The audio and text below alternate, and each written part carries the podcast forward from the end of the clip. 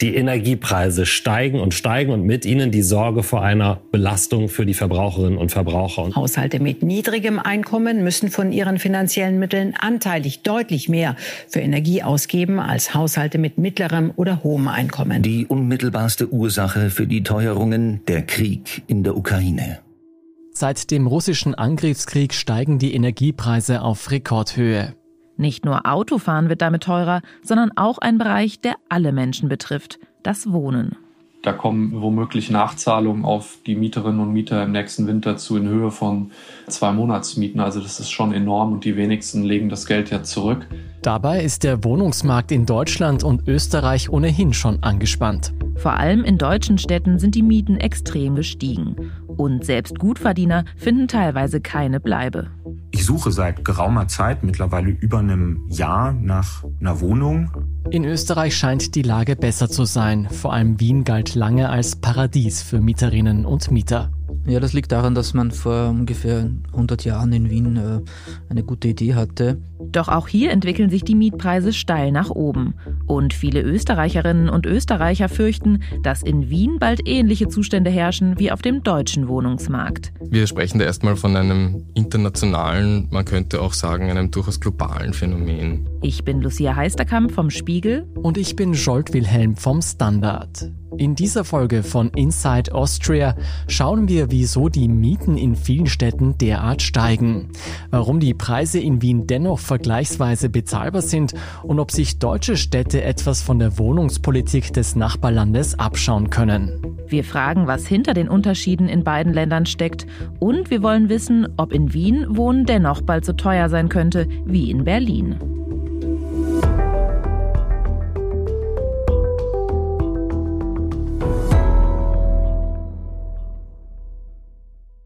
Wir haben für diese Podcast-Folge einen Aufruf gestartet. Wir wollten von Ihnen, liebe Hörerinnen und Hörer, wissen, ob Sie negative Erfahrungen auf dem Wohnungsmarkt gemacht haben. Eine Geschichte, die wir per E-Mail bekommen haben, hat uns besonders bewegt. Die Frau, die uns schreibt, heißt Susanne Schmidt und lebt in Berlin. Sie mag ihre Wohnung, kennt die Leute in ihrer Straße, engagiert sich ehrenamtlich in der Nachbarschaft. Im letzten Dezember, kurz vor Weihnachten, erhält Susanne Schmidt eine Nachricht von ihrer Vermieterin. Die meldet Eigenbedarf an. Ende Juli muss Schmidt aus ihrer Wohnung raus. Sie beginnt also nach einer neuen Bleibe zu suchen. Ein bis zwei Zimmer bis zu 600 Euro Miete. Sie hängt Zettel in der Nachbarschaft auf, über 100 Stück. Sie legt sich für 10 Euro im Monat einen Premium-Account bei einer bekannten Immobilienplattform an schickt über 100 Bewerbungen aus. Seit Dezember geht das so. Susanne Schmidt war bisher auf drei Besichtigungen. Ein Angebot hat sie immer noch nicht. Sie schreibt uns, mir bleiben noch zweieinhalb Monate bis zur Obdachlosigkeit. Geschichten wie die von Susanne Schmidt sind in Berlin keine Seltenheit. Aber auch anderswo in Deutschland ist die Wohnungsnot groß. Egal ob Hamburg und Frankfurt, München oder Köln. Also wenn wir in die Städte schauen, dann ist die Lage massiv angespannt. Das werden die meisten Menschen in den letzten Jahren ja selbst erlebt haben. Jeder, der eine Wohnung sucht, hat es wirklich schwer, überhaupt erstmal eine zu finden. Das ist unser Kollege Henning Jauernick vom Spiegel. Er ist Wirtschaftsredakteur und kennt den deutschen Immobilienmarkt ziemlich gut. Sowohl in Großstädten als auch in kleinen Städten haben wir wirklich ein massives Problem. Die Wohnungsnot ist enorm groß und es scheint auch keine Besserung in Sicht. Dabei ist es nicht so, dass nur Menschen mit geringem Einkommen nichts finden. Also ich habe überhaupt kein Problem, auch ganz offen darüber zu sprechen, wie sich der Wohnungsmarkt in Berlin auf mich persönlich auswirkt. Die Stimme kennen Sie vielleicht. Sie gehört dem SPD-Generalsekretär Kevin Kühnert. Der hat nämlich eine Sache mit unserer Hörerin Susanne Schmidt gemeinsam. Auch er findet keine Wohnung in Berlin und das seit über einem Jahr. Kevin Kühnert hat seine Erfahrungen auf dem Immobilienmarkt an die Kolleginnen vom Tagesspiegel Checkpoint geschickt. Die empfangen in ihrem Podcast Berliner und Pfannkuchen dreimal die Woche Sprachnachrichten von Berlinerinnen. Wir dürfen die Nachricht hier netterweise nochmal abspielen, denn sie verdeutlicht, welche Ausmaße die Lage auf dem Berliner Wohnungsmarkt inzwischen angenommen hat. Ich habe glücklicherweise nicht wie andere den Druck aus der aktuellen raus zu müssen, aber es ist eine wenig freudvolle Beschäftigung, nach dieser Wohnung zu suchen. Und ist es als Bundestagsabgeordneter so, dass man nicht ganz schlecht verdient, können ja alle nachlesen, wie viel das ist. Es scheitert also im Großen und Ganzen nicht am Geld, es scheitert aber am Angebot. Dieses Beispiel illustriert das eigentlich sehr schön. Ja, also ein Bundestagsabgeordneter verdient ungefähr bis zu 10.000 Euro brutto im Monat. Und selbst das hilft einem nicht, weil das Angebot einfach fehlt. Vor allem, das erzählen ja auch ganz, ganz viele Familien, die wirklich ein bisschen mehr Platz brauchen, die eins, zwei Kinder haben.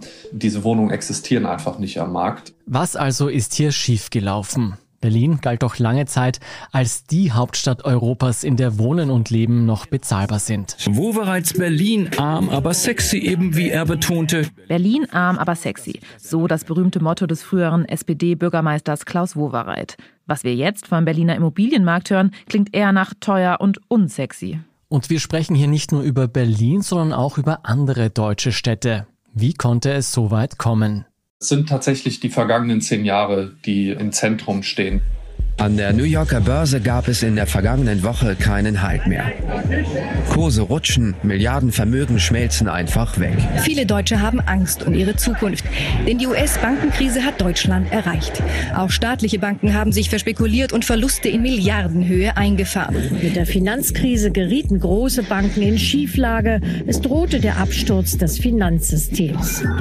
Nur mit staatlicher Hilfe wurden die Banken gerettet. Da ging es praktisch los 2010 kurz nach dem Ende der Finanzkrise. Die Zinsen wurden gesenkt von den Zentralbanken, um quasi die Wirtschaft wieder in Schwung zu bringen, was ja auch richtig war, weil wir sonst mit massiver Arbeitslosigkeit zu kämpfen gehabt hätten. Aber das hatte eben zur Folge, dass Investoren aus der ganzen Welt Geld zur Verfügung hatten, das sie anlegen konnten. Und das haben sie unter anderem auf dem deutschen Immobilienmarkt investiert. Mit den einziehenden Investoren gehen plötzlich die Hauspreise und damit auch die Mieten durch die Decke. Und noch etwas passiert in dieser Zeit. Immer mehr Menschen strömen in die deutschen Großstädte. Geflüchtete aus Osteuropa, später aus Syrien, aber auch Arbeitsmigrantinnen, sogenannte Internationals oder Expats. Wir leben in Berlin, weil die Stadt so viel zu bieten hat. Man kann morgens um 3 Uhr in einen Club gehen, aber man hat auch seine Ruhe, kann tolle Parks besuchen oder sich Sehenswürdigkeiten ansehen. Hier nehmen die Leute die Dinge selbst in die Hand. Eröffnen zum Beispiel einen Club, wenn ihnen die Musik woanders nicht gefällt.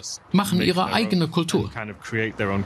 Berlin has about 3 million um, inhabitants and you can find pretty much almost somebody from every country in the world. Und wir hatten eine starke Binnenwanderung in Deutschland. Das heißt, die meisten Studentinnen und Studenten wollten eben in große Städte ziehen und das vor allem auf die vier größten in Deutschland. Köln, Hamburg, München und allen voran natürlich.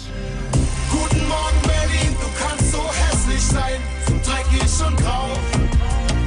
Berlin, du kannst so hässlich sein. So klang das noch 2008, als Peter Fox die deutsche Hauptstadt besang. 2016, mitten im Berliner Hype, klingen die Lieder dann plötzlich so. Ja, das ist Berlin, wenn man sich schön macht, auch wenn's hässlich ist. Berlin, Berlin, Berlin. Und wenn Stefan plötzlich Steffi ist. Berlin, Berlin, Berlin. Die Hymne der Berliner Morgenpost von den Musikern von Endlich August bringt diese Zeit ganz gut auf den Punkt. Menschen aus aller Welt strömen in die Hauptstadt, die so frei ist, in der Mieten noch bezahlbar und die Techno-Clubs das ganze Wochenende geöffnet sind. Diese Entwicklung ging wirklich rasant. Diese Stadt wurde überrannt und ist dabei, sich zu einer großen Metropole zu entwickeln. Und in Berlin beispielsweise haben sich die Mietpreise seit 2010 im Schnitt ungefähr verdoppelt.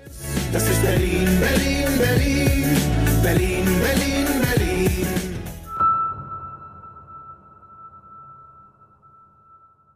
Auch in anderen deutschen Städten verlief die Entwicklung zumindest ähnlich.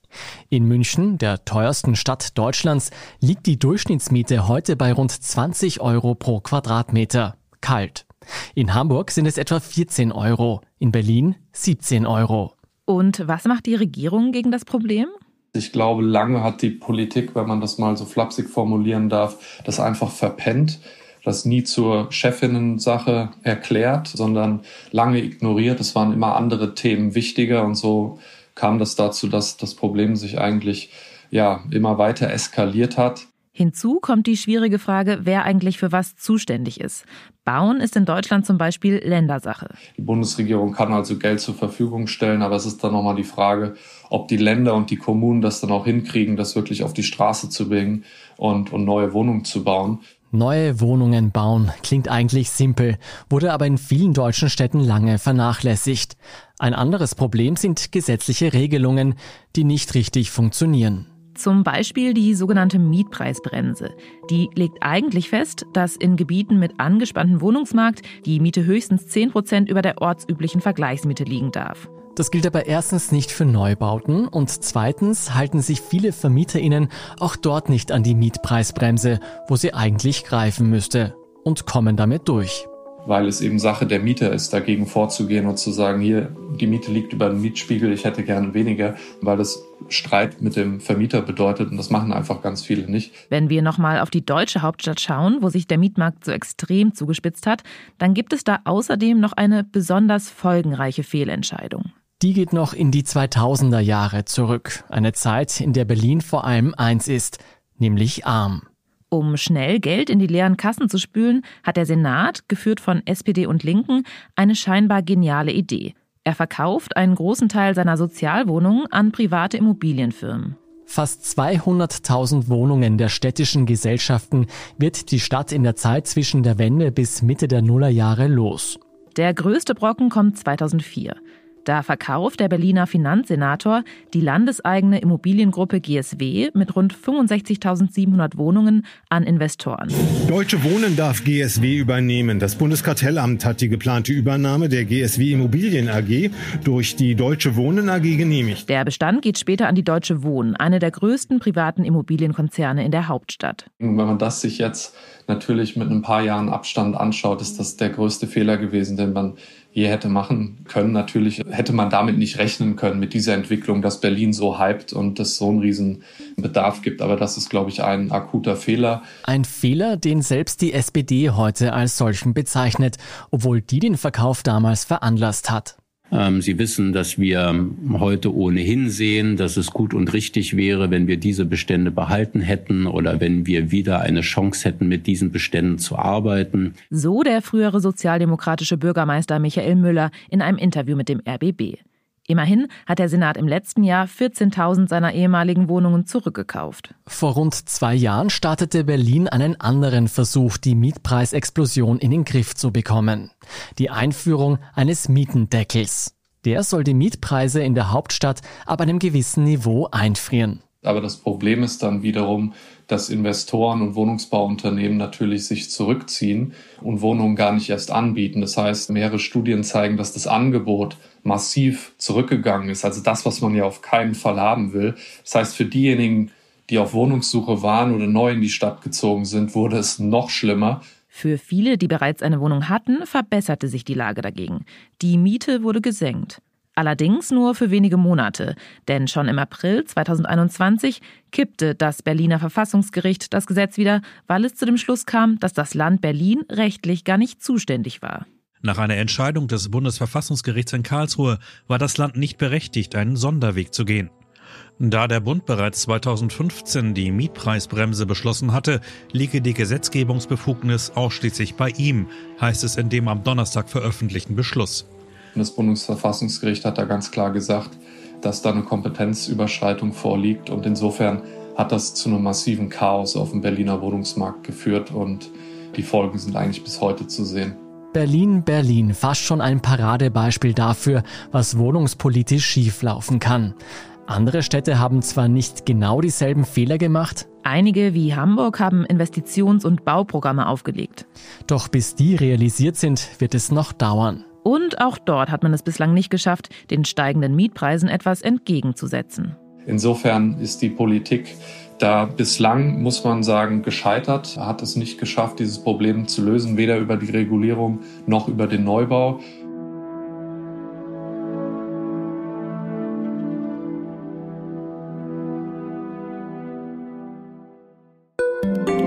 Ein Job mit mehr Verantwortung wäre super. Ich will eine bessere Work-Life-Balance. Es muss ganz einfach Spaß machen. Welchen Weg Sie auch einschlagen möchten. Er beginnt bei den Stellenanzeigen im Standard. Jetzt Jobsuche starten auf Jobs der Standard.at.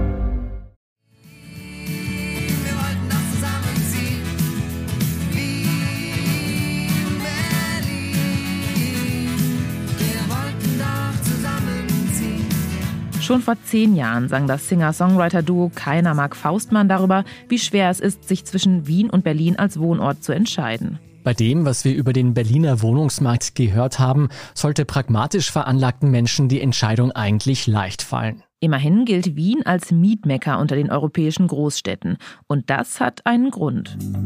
Wir sind stolz, dass wir mehr als 100 Jahre geförderten, leistbaren Wohnraum in unserer Stadt schaffen. Der soziale Wohnbau in Wien, den Bürgermeister Michael Ludwig von der SPÖ da anspricht, ist sozusagen eine Wiener Spezialität. Zwar darf man nicht vom Wiener Wohnbau sprechen, weil das System in ganz Österreich existiert, aber der Löwenanteil des geförderten Wohnraums fällt auf die Bundeshauptstadt. Schon in der Zwischenkriegszeit begann man in Wien im großen Stil städtische Wohnungen zu errichten. Es gab davor viele Jahrzehnte der extremen Wohnungsnot zur Jahrhundertwende. Das ist unser Kollege Martin Putschögel. Er leitet das Immobilienressort beim Standard und kennt sich dementsprechend gut mit der Wohnungssituation in Wien aus hat man dann ab den 20er Jahren die Wohnbausteuer erfunden und mit Hilfe der Mittel aus dieser Wohnbausteuer wurden dann in den nächsten eineinhalb Jahrzehnten ganz, ganz viele tausend äh, Gemeindewohnungen errichtet. Seitdem wurde mit einigen Unterbrechungen immer weiter städtischer Wohnraum geschaffen und das passiert bis heute. Das ist in dieser Form einzigartig. Dazu kommt, in Wien hat man halt nicht den Fehler gemacht, den viele deutsche Städte gemacht haben, nämlich diese Gemeindewohnungen zu verkaufen. Das war nie ein Thema. Heute wohnen mehr als 60 Prozent aller Menschen in unserer Stadt in einer leistbaren, in einer geförderten Wohnung. Entweder in einer der 220.000 Gemeindewohnungen oder in einer der 200.000 von der Stadt Wien geförderten Miet- oder Genossenschaftswohnungen. Bei den Genossenschaftswohnungen, die werden nach der Kostenmiete vergeben. Das heißt, ein Bauträger errichtet ein Wohnhaus, nimmt dafür Fördermittel in Anspruch und errechnet dann auf eine gewisse Laufzeit eine Miete, die sich an den Errichtungskosten orientiert. Kommt halt auf die Grundstückspreise drauf an, aber die ist dann meistens wesentlich günstiger als eine Miete im frei finanzierten Neubau. Diese städtischen Wohnungen, ob Gemeindebau oder geförderter Wohnbau, haben also den Vorteil, dass sie viel günstiger sind als Wohnungen am freien Markt. Wie der in Wien aussieht, dazu kommen wir noch. Wenn man so eine Gemeindewohnung haben will, dann muss man sich dafür anmelden und muss dann auch bestimmte Voraussetzungen erfüllen. Also man muss zum Beispiel seit zwei Jahren in Wien Hauptwohnsitz gemeldet sein und man muss gewisse Einkommensgrenzen erfüllen. Das heißt, man darf nicht mehr verdienen, als diese Grenzen definieren. Genauer gesagt, wer eine Gemeindewohnung in Wien will, darf als Alleinverdienerin nicht mehr als 49.000 netto im Jahr verdienen. Wenn in einem Haushalt zwei Personen ein Einkommen haben, darf das im Jahr nicht höher als 73.000 Euro netto sein. Diese Grenzen liegen übrigens deutlich über dem Durchschnittseinkommen in Österreich. Und das hat einen Grund. Wir sehen in jenen Ländern, wo es eine niedrige Einkommensgrenze im geförderten Wohnbau gibt, es vor allem junge, junge Familien, gedrängt werden auf den privaten Wohnungsmarkt, dort die Mieten noch weiter steigen und wir Maßnahmen setzen wollen, dass es zu einer sinnvollen sozialen Durchmischung kommt. Bei den Gemeindewohnungen gibt es unterschiedliche Ausstattungskategorien zu unterschiedlichen Kosten. Laut der Website von Wiener Wohnen beginnen Einzimmerwohnungen bei 330 Euro Miete im Monat. Zwei Zimmer kosten mindestens 470 Euro und eine Dreizimmerwohnung gibt es ab 650 Euro.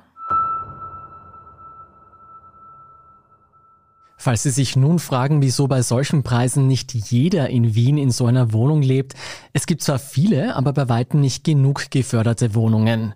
Wer sich dafür anmeldet, braucht Geduld. Meistens wartet man mehrere Jahre. Eine Lösung läge da natürlich auf der Hand. Die Stadt könnte einfach noch mehr Wohnungen bauen. Da gibt es allerdings einige Hürden. Also da muss man zum einen die Grundstückspreise an erster Stelle nennen, denn die sind seit ungefähr zehn Jahren auch beim geförderten Wohnbau das große Thema.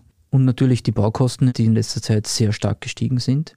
Das heißt, Gemeinde- und Genossenschaftswohnungen sind für all jene keine Option, die schnell eine neue Wohnung brauchen. Und wer neu in die Stadt zieht und keine zwei Jahre in Wien gemeldet ist, hat sowieso keine andere Wahl, als sich auf dem privaten Wohnungsmarkt umzusehen. Und am privaten Wohnungsmarkt ist schon lange keine Rede mehr vom Mietmecker Wien. Also die Mieten sind auch in Wien in den vergangenen Jahren gestiegen. In den vergangenen fünf Jahren waren das laut Statistik Austria etwa 10 Prozent. Das hört sich jetzt zwar nicht nach viel an, aber dazu muss man natürlich sagen, dass das nur der Mikrozensus ist, der von der Statistik Austria erhoben wird.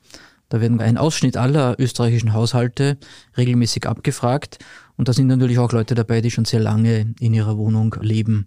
Und die zahlen dann meistens viel weniger als Leute, die gerade erst eingezogen sind. Sprich, bei neuen Mietverträgen dürfte der Preissprung weit mehr als 10 Prozent ausmachen. Eigentlich nicht teurer werden dürften dabei Altbauten, also Wohnungen in Häusern, die vor dem Jahr 1953 errichtet wurden. Bei diesen gibt es den sogenannten Richtwert, einen gedeckelten Quadratmeterpreis, also vergleichbar mit der Mietpreisbremse in Deutschland. Da kann man dann den Richtwert verlangen und noch einige andere Zuschläge dazu. Das heißt, da kommt dann ein Zuschlag für den Lift dazu oder für die gute Lage innerhalb des Hauses, für den Balkon und auch ein Lagezuschlag. Da sieht man schon, dass dann wesentlich mehr herauskommt und noch einmal mehr ist es dann bei den nicht preisgedeckelten Neubauten. Da kann man dann verlangen, was man will, was der Markt hergibt. Und das ist immer mehr.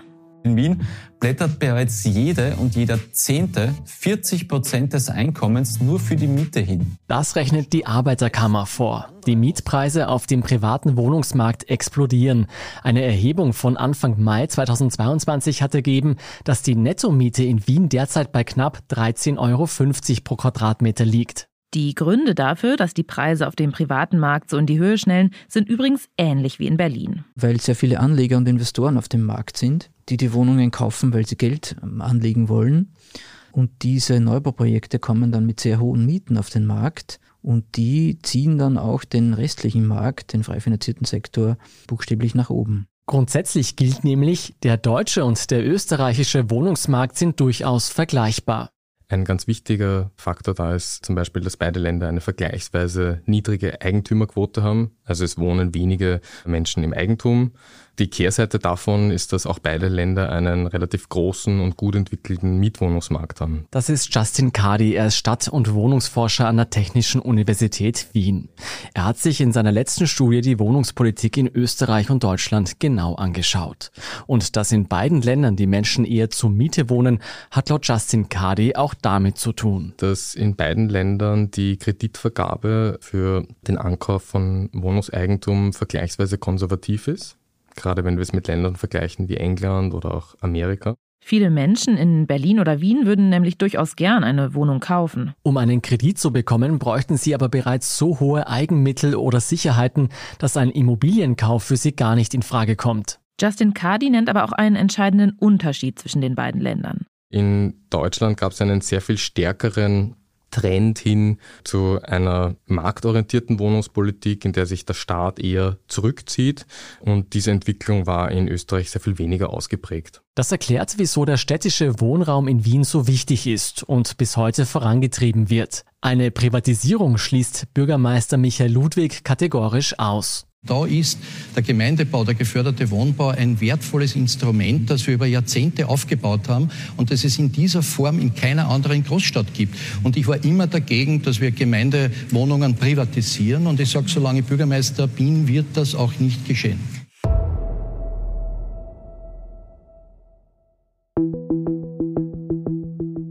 Und es gibt noch eine Entwicklung, die dafür sorgt, dass Investments in Wohnraum derzeit für Anlegerinnen wieder uninteressanter werden. Die Mietpreise sind in den letzten Jahren zwar auch gestiegen in Österreich und vor allem in Wien, aber bei weitem nicht so stark wie die Eigentumspreise. Da ging eine Schere auf und die ist mittlerweile schon so groß, dass es sich jetzt eigentlich kaum mehr rentiert, eine Anlegerwohnung zu kaufen und die zu vermieten, weil sich da keine ordentliche Rendite mehr ausgeht. Unser Kollege Martin Putschögel glaubt deshalb nicht, dass sich der Mietmarkt in Wien so entwickelt wie in der deutschen Hauptstadt. Wenn die Neubautätigkeit einigermaßen stark bleibt und danach sieht es eigentlich aus, dann wahrscheinlich eher nicht.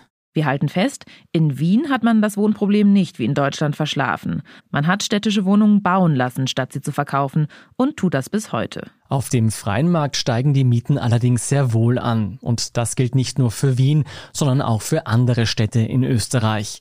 Besonders in touristischen Regionen wie Kitzbühel oder in Unistädten wie Innsbruck oder Salzburg. Lässt sich eine Entwicklung, wie wir sie in Deutschland sehen, also in Österreich auf lange Sicht wirklich aufhalten? Soziale Wohnpolitik hin oder her? Und was passiert in Zukunft mit Städten wie Köln, Hamburg oder Berlin? Wir fragen nochmal den Städteforscher Justin Cardi. Ich denke, wichtig zu sehen ist, dass diese Entwicklung keine ist, die nur auf Deutschland und Österreich beschränkt ist.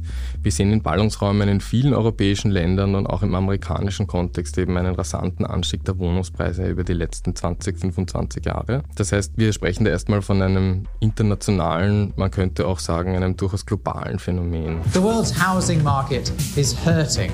We're living in a time of rapidly rising rent, tired out tenants, developers drowning in debt, and house prices higher than ever before.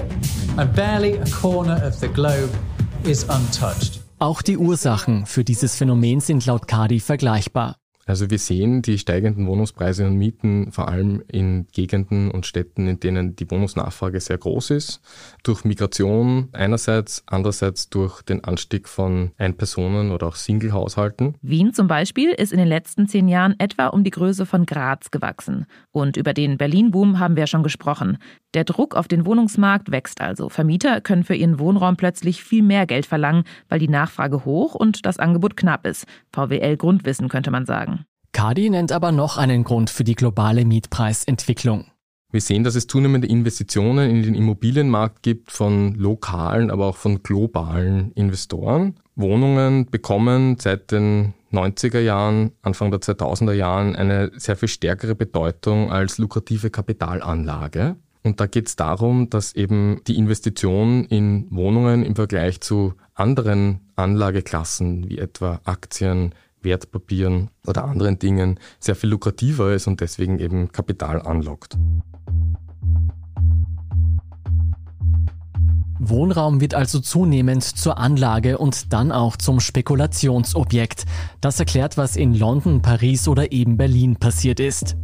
Wohnungs- und Finanzmarkt haben sich immer stärker vermischt. Und am besten kann man sich das vielleicht so vorstellen, dass es traditionell so war, dass ein Wohnbauträger gesagt hat, okay, ich brauche privates Kapital, um meinen Wohnungsbau zu finanzieren. Ich gehe zum Finanzmarkt und frage nach einem Kredit. Und in den letzten 20, 30 Jahren hat sich das zunehmend dahin umgekehrt, dass der Finanzmarkt zu den Wohnbauträgern gekommen ist und gesagt hat, hey, wir hätten da Geld, wollt ihr nicht Wohnungen bauen? Das viele Kapital, das in den Wohnungsmarkt investiert wird, führt also dazu, dass mehr auf die Rendite als auf die Stadtentwicklung geachtet wird. Und es gibt noch einen dritten Trend. Wir sehen seit den 1980er Jahren eine zunehmende Marktorientierung in der Wohnungspolitik. Was damit gemeint ist, ist, dass sich der Staat aus der direkten Bereitstellung von Wohnraum zunehmend zurückzieht und Wohnungen stärker als ein Gut betrachtet werden, das über den privaten Markt bereitgestellt werden soll. In Deutschland viel stärker als in Österreich, wie wir schon gehört haben. Das erklärt, wieso sich die Berliner Landesregierung, damals immerhin angeführt von SPD und Linken, in den 2000er Jahren so leichtfertig von ihren Sozialwohnungen getrennt hat. Wohnen ist in diesem Sinn Teil eines sehr viel größeren Trends der Privatisierung und dieser Trend der Privatisierung hat natürlich ganz verschiedene Bereiche des Wohlfahrtsstaats erfasst. Was aber interessant ist zu sehen, ist, dass es Wohnen sehr viel stärker erwischt hat, kann man jetzt sozusagen salopp sagen, als andere Bereiche. Im Vergleich zu Bereichen wie zum Beispiel der Gesundheitsvorsorge hat die Privatisierung in vielen Ländern im Wohnungsbereich eine sehr viel stärkere Rolle gespielt. Die hohe Nachfrage, der Finanzmarkt und die starke Privatisierung. Drei Faktoren also, die die Mietpreisspirale in Metropolen erklären. Aber wenn wir hier einen globalen Trend sehen, der weltweit zu beobachten ist, gibt es dann für Deutschland und Österreich überhaupt noch ein Zurück? Das hängt unter anderem ganz stark davon ab, was wohnungspolitisch passiert. Der Wohnungsmarkt ist sehr stark reguliert von Seiten der Politik und hängt damit auch sehr stark damit zusammen, was die Politik macht. Interessant ist, dass laut Kadi in einigen Städten ein Umdenken zu beobachten ist. Da gibt es durchaus auch eine Form der Abwendung von einer marktorientierten Politik. Ich habe das mit Kollegen gemeinsam auch bezeichnet als die Möglichkeit, dass es zu einer Form von post-neoliberaler Wohnungspolitik möglicherweise kommt, von der wir hier die Anfänge sehen. Es gibt auch zunehmend politischen Druck in vielen Städten, weil es eben viele Leute gibt, die sich Wohnen nicht mehr leisten können. Noch einmal das Beispiel Berlin.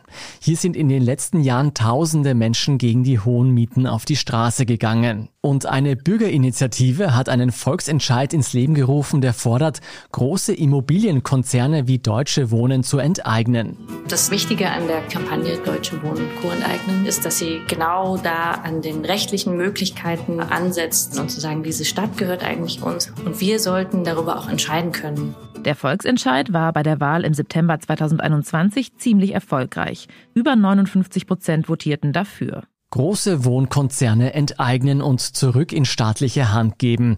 Könnte das eine Lösung für den angespannten Mietmarkt sein? Unser Kollege Henning Jauernick vom Spiegel ist skeptisch. Ja, wenn wir uns diese Enteignungsthematik anschauen, dann ist das ein Vorschlag, der sich sehr, sehr gut anhört auf den ersten Blick.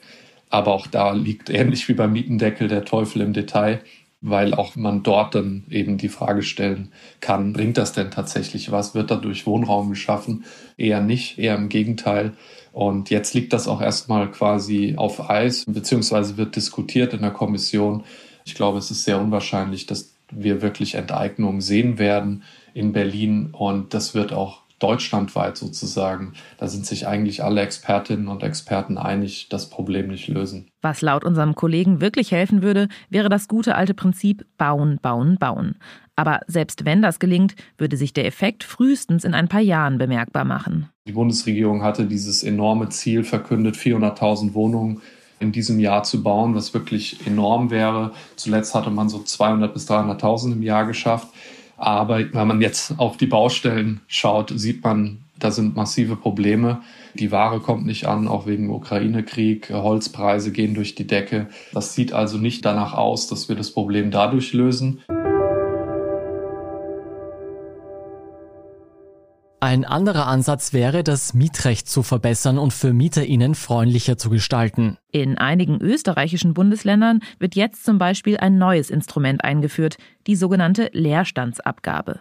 Die Leerstandsabgabe wird für viele jetzt doch teurer als gedacht. Im Juli wird sie beschlossen und dann müssen Eigentümerinnen und Eigentümer für ungenützten Wohnraum zahlen. Salzburg, Steiermark, Tirol, die führen sich auch wahrscheinlich heuer noch ein. In Wien wird immer wieder diskutiert. Da hätte die SPÖ aber gerne eine bundesweite Regelung, die möglicherweise aber nicht kommt. Der Hintergrund ist der, dass es ganz viele leerstehende Wohnungen gibt. Unser Kollege Martin Putschögel spricht hier zum Beispiel von Ferienwohnungen, die nur wenige Monate im Jahr genutzt werden. Für VermieterInnen könnte das künftig teuer werden. Doch ob damit wirklich mehr Wohnraum geschaffen wird, ist fraglich. Expertinnen und Experten glauben nicht, dass die Leerstandsabgabe viel bewegen wird können. Denn sie sagen eher, wer sich jetzt eine leerstehende Immobilie leisten kann, wird sich wohl auch die Leerstandsabgabe leisten können. Aber es wird sicher ganz interessant sein zu beobachten, wie das in diesen Bundesländern weitergeht. Auch in Deutschland liegen konkrete Reformvorschläge für das Mietrecht auf dem Tisch.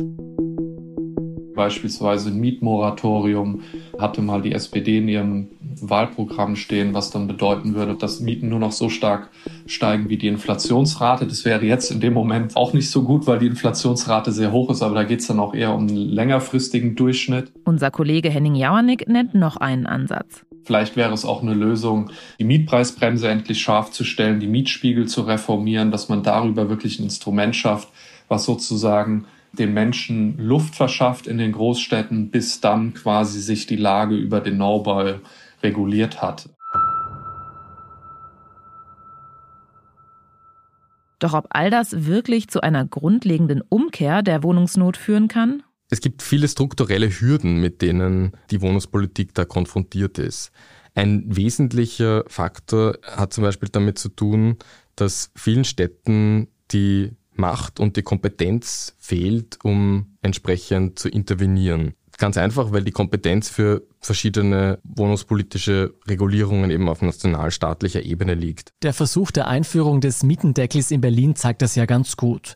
Zudem gibt es laut Justin Cardi das Problem, dass in den Verwaltungen teilweise nach 20, 30 Jahren marktorientierter Wohnungspolitik schlicht und einfach das Wissen fehlt, wie eine sozial orientierte Wohnungspolitik funktioniert. Und das muss auch erst wieder aufgebaut werden. Auch das ist eine Hürde. In Österreich, wo Wohnen nie derart stark der Marktlogik ausgesetzt war, könnte das vielleicht noch eher gelingen.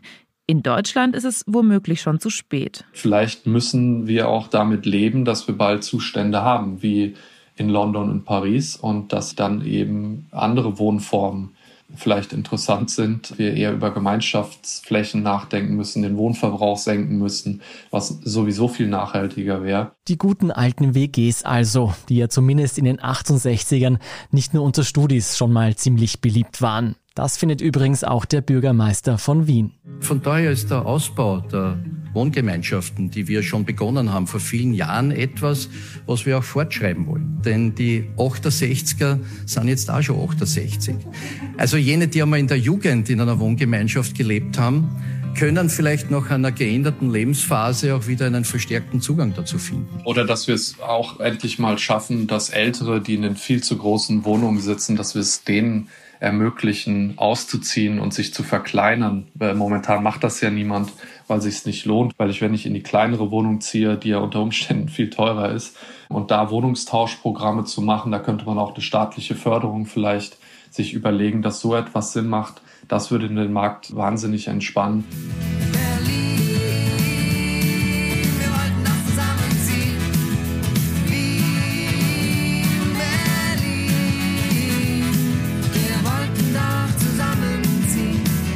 Berlin.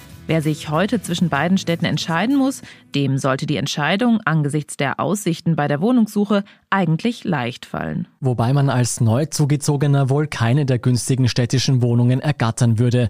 Und der freie Markt ist auch in Wien längst kein Mecker mehr. Aber noch immer kein Vergleich zu Berlin und vielen anderen deutschen Städten. Dort haben politische Fehlentscheidungen und jahrelanges Zaudern die Mieten geradezu explodieren lassen. Man hätte sich hier einiges von Wien abschauen können viel mehr neue Wohnungen bauen und den sozialen Wohnungsbau stärken, statt städtische Wohnungen zu verkaufen. Jetzt aber ist der Wohnungsmarkt in vielen Städten schon außer Kontrolle und die steigenden Energiepreise verschärfen das Problem noch weiter. Da kommen womöglich Nachzahlungen auf die Mieterinnen und Mieter im nächsten Winter zu in Höhe von zwei Monatsmieten. Also das ist schon enorm und die wenigsten legen das Geld ja zurück. Aber Deutschland steht mit den Mietexplosionen nicht alleine da, sondern folgt einem globalen Trend, der in Paris, London oder New York noch weiter fortgeschritten ist. Ob Wien und andere Städte Österreichs sich diesen Trend trotz der sozialeren Mietpolitik langfristig entziehen können, hängt am Ende laut dem Forscher Justin Cardi von einer ganz grundsätzlichen Frage ab. Wie stark wird Wohnen als ein Grundbedürfnis gesehen und wie stark wird es als Anlageobjekt gesehen? Und dieser Trend dahin, dass Wohnen eben verstärkt als Anlageobjekt gesehen wird, ist mit Sicherheit eben ein wichtiger Faktor, dass wir die Situation haben, wie wir sie heute haben in vielen Städten. Und auch genau in diesem Bereich braucht es eben ein Umdenken. Und wenn das nicht stattfindet, dann wird sich die Situation in den Städten auch nicht so rasch wieder entspannen.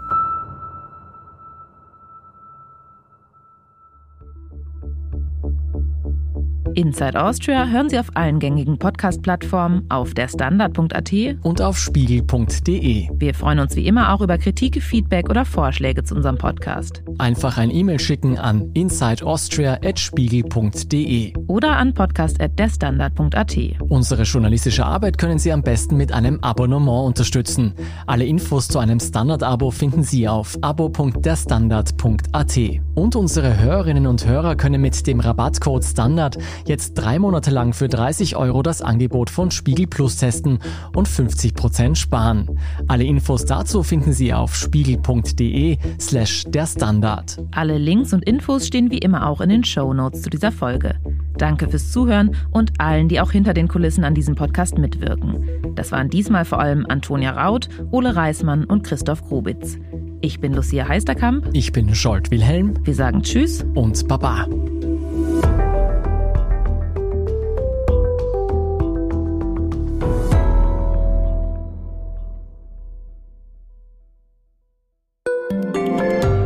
Tag, mein Name ist Oskar Bonner. Ich habe den Standard gegründet, weil es damals einfach keine unabhängige liberale Qualitätszeitung gab. Guten Tag, mein Name ist Anna Haber und ich lese den Standard, weil er genau das noch immer ist. Und das ist heute so wichtig wie damals.